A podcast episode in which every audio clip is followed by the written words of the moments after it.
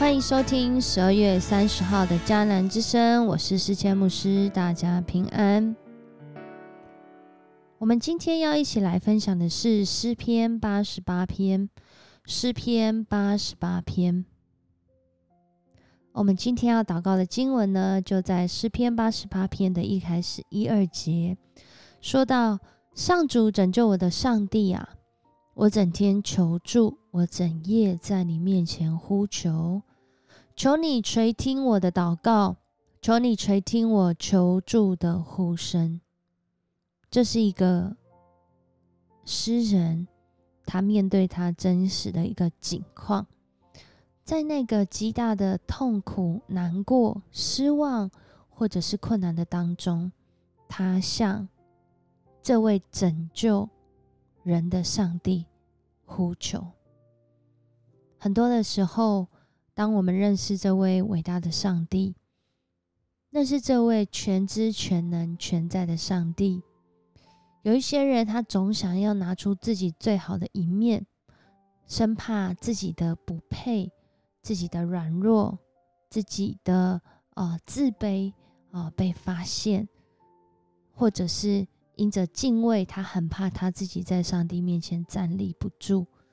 所以他很努力、很努力的想要寻求表现，寻求在上帝面前做了什么样的事情来荣耀他的名。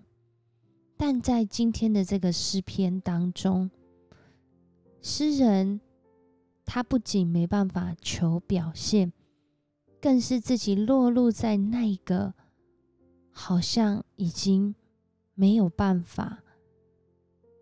没有力量，没有没有这样的眼光，甚至怎么样寻求，好像就是一个将死之人。他将他自己真实的境况向上帝来坦白，他如同面临死亡，觉得自己精力都耗尽了。觉得自己好像就是要被宰杀，躺在坟墓的人，在那个极深的黑暗当中，这是他的心声，也或许是你我在生命的历程当中曾经有的感受。在这里，他向这位拯救的上帝每天向他来呼求。向他来举手祷告，并且在这边有几个提问，我觉得不仅是很经典，更是让我们透过一直读到新约的时候，这些疑问其实耶稣都回答了这个答案。这里诗人他面对一个死亡这个气息的处境，他。问说：“你向死人行奇事吗？阴魂会起来颂赞你吗？谁会在坟墓里诉说你的慈爱？谁会在阴府中宣扬你的信实？谁能在黑暗之地看到你的奇事？谁能在绝望之地看到你的良善？”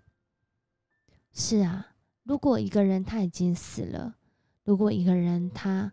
已经没有了气息，看不见、听不见、感受不到，又怎么样诉说、传扬、看见上帝的工作呢？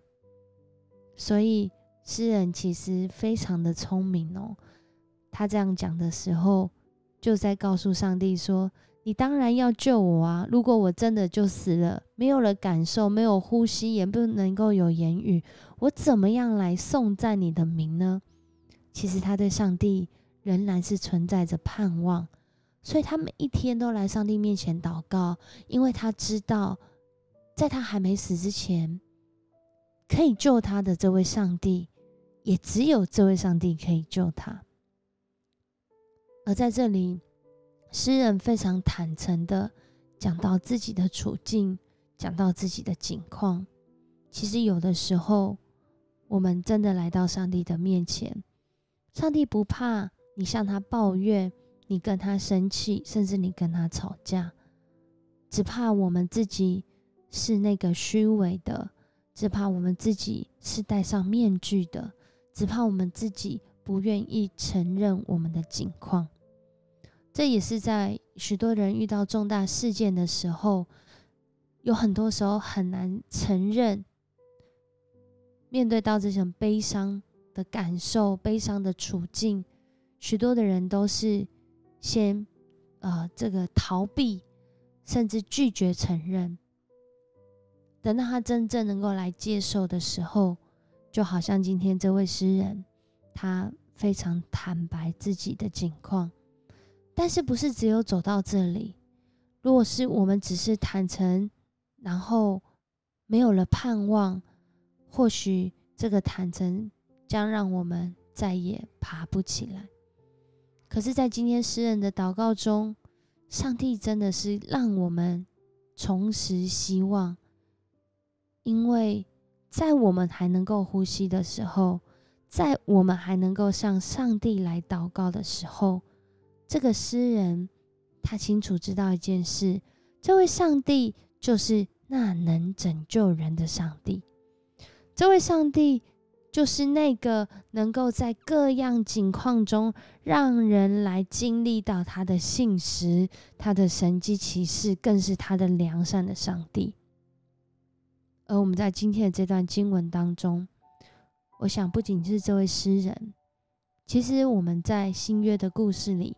也曾经看过，耶稣就在他钉十字架到一个非常非常非常接近要断气的时刻，在那里，他问上帝说：“你为什么离弃我？”他讲出的不仅是耶稣自己的心声，更是讲出了许多人在世上的心声。那我们就更需要好好来读经，因为继续读下去的时候，我们会看见耶稣虽然为我们钉十字架死了，却在三天后从死里复活。上帝使他从死里复活，上帝也透过耶稣的见证，耶稣为我们付上的代价，为我们死里复活，让我们看见。我们有这个死里复活的盼望，很难过吗？很痛苦吗？已经很无助了吗？今天诗人的祷告成为你我的安慰，也让我们一起来祷告。爱我们的主，我们来到你的面前，我们真是要说。谢谢你用今天这段经文同理我的处境。你爱我们，你知道我们的需要。你不用我们好像很坚强、很有盼望。有时候，你只要我们能够真实的来依靠你，真实的向你诉说我们真实的境况。谢谢你。谢谢你，上帝。谢谢你在今天透过这段经文接住了我们，让我们能够依靠、依偎，躺在主你的怀抱中，休息一下，喘息一下，也让我们能够在这个。二零二一即将要结束的时候，再次来回想你的恩典，我们就归荣耀给上帝。再次思想你的拯救，我们相信我们能够靠着你一天一天的来胜过。我们向你献上感谢的祷告，是奉主耶稣的名求，阿门。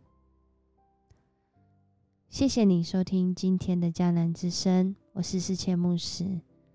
愿这首诗篇成为你我的安慰，更是让我们看见这位上帝是应许要拯救我们的上帝。